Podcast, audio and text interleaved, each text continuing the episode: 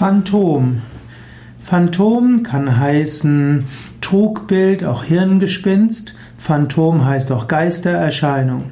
Phantom ist in der Medizin die künstliche Nachbildung eines Organs oder Körperteils zu Lehrzwecken.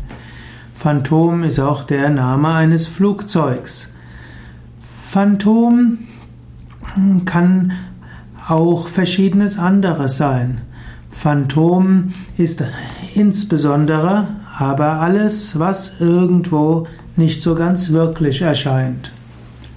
Phantom im Spiritismus und im Okkultismus. Im Spiritismus, im Okkultismus spricht man vom Phantom als einer spukhaften Erscheinung.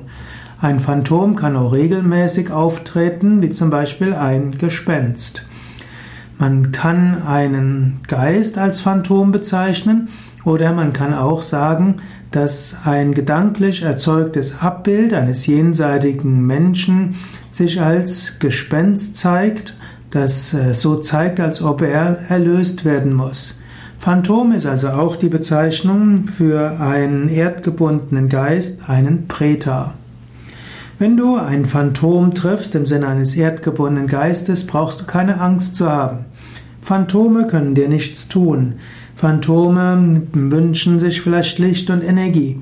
So schicke Licht, sprich ein Gebet, sprich das Om Trayambakam, bitte Gott für diese Seele und schicke dort Licht hin. Und egal, ob es jetzt wirklich ein erdgebundener Geist war oder nur Produkt deiner Fantasie, wenn du für dieses Phantom etwas Gutes tust, dann ist es in jedem Fall hilfreich. Ob das dann nachher für dich selbst hilfreich war oder tatsächlich einen erdgebundenen Geist, spielt da nicht die ganz große Rolle.